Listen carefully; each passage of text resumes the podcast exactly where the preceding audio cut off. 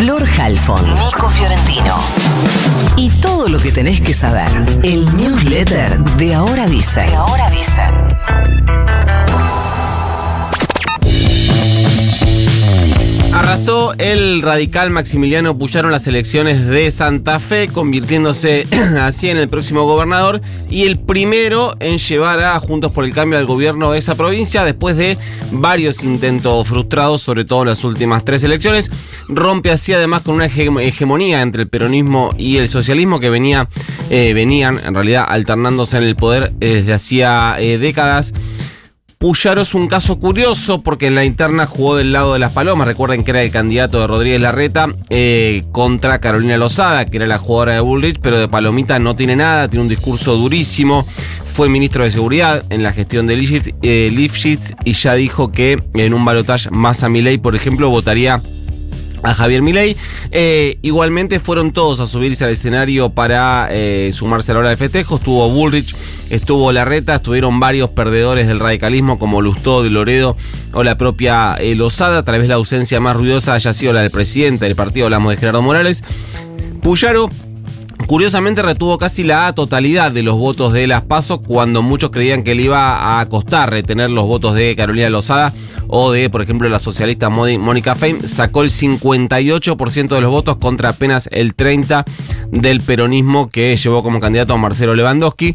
Además, en la categoría de diputados provinciales también ganó eh, Unidos para, para Cambiar Santa Fe, se llama la alianza, en este caso con la lista de Clara García, de origen socialista. Esto es clave en Santa Fe porque el que gana la categoría de diputados se queda con la mayoría de la legislatura automáticamente, 28 sobre 50. Es un esquema, el de Santa Fe es un esquema electoral que la verdad... ¿Qué decirles? Desde la no reelección, desde la boleta esa rara que usan a esto, bueno.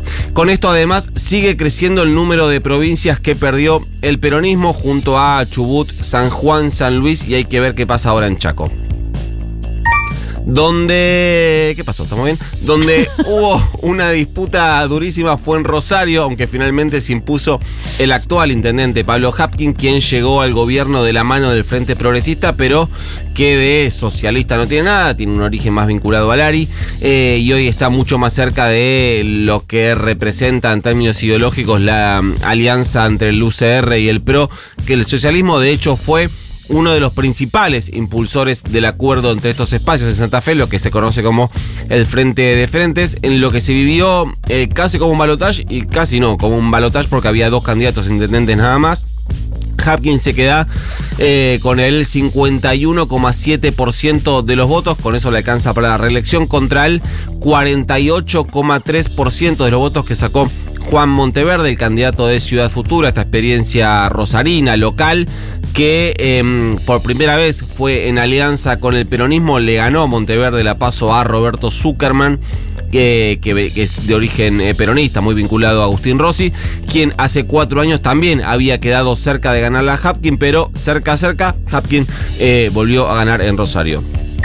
Se esperan importantes novedades hoy para trabajadores y trabajadoras que pagan el impuesto a las ganancias. A las 17 están convocados referentes de todos los espacios sindicales al Ministerio de Economía, desde la CGT de Moyano y Daer a la Corriente Federal de Sergio Palazzo, la CTA de Hugo Yasky, por ejemplo. Allí los esperan más y la de Trabajo Kelly Olmos.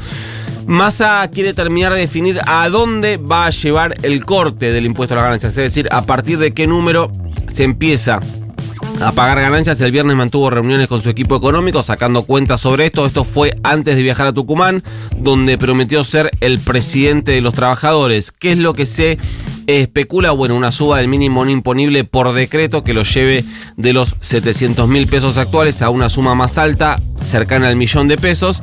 Si lo llevan a esa cifra, quedarían eh, exceptuados del pago de las ganancias casi la totalidad de los trabajadores en relación de dependencia y los jubilados, eh, lo quedarían pagando algunos CEOs, algunos gerentes un segmento bastante minoritario.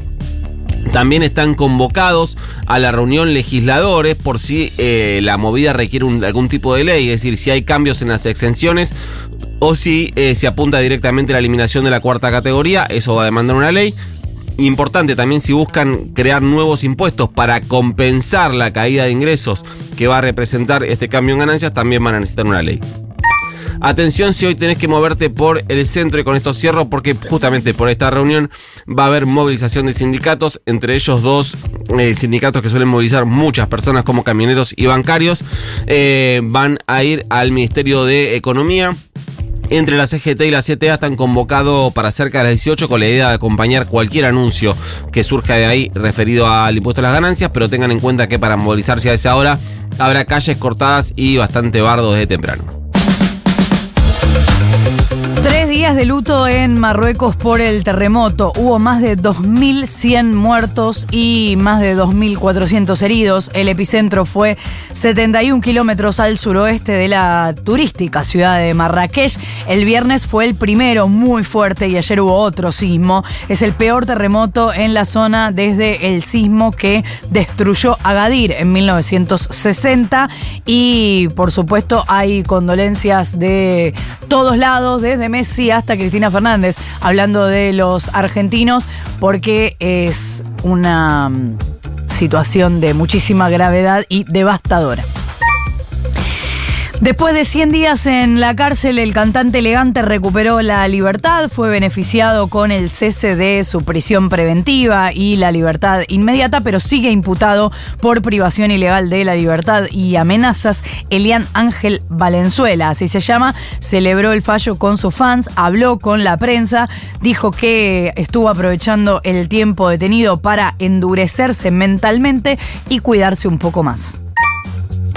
La Fundación Red por la Infancia presentó el informe Fuera de las Sombras, que describe cómo 60 países del mundo, que representan el 85% de la población mundial de niños, niñas y adolescentes, están previniendo y respondiendo al abuso y la explotación sexual en la infancia y adolescencia, y donde se ubica ahí la Argentina, ocupa el puesto 49 de estos 60 países, está en el último puesto a nivel regional. Según este trabajo, 400 millones de niñas, niños y adolescentes adolescentes son víctimas de explotación y abuso sexual en el mundo y que esto es independiente del grado de desarrollo de los países, pero lo que sí cambia es lo que están haciendo los países frente a esta cuestión, porque la Argentina se destaca por tener leyes de protección a las víctimas, porque entiende que los delitos no prescriben y se garantiza el acceso a la ILE, la interrupción legal del embarazo y a la salud pública, pero lo que advierte este documento es que se debería tipificar como delito la compra y venta de niños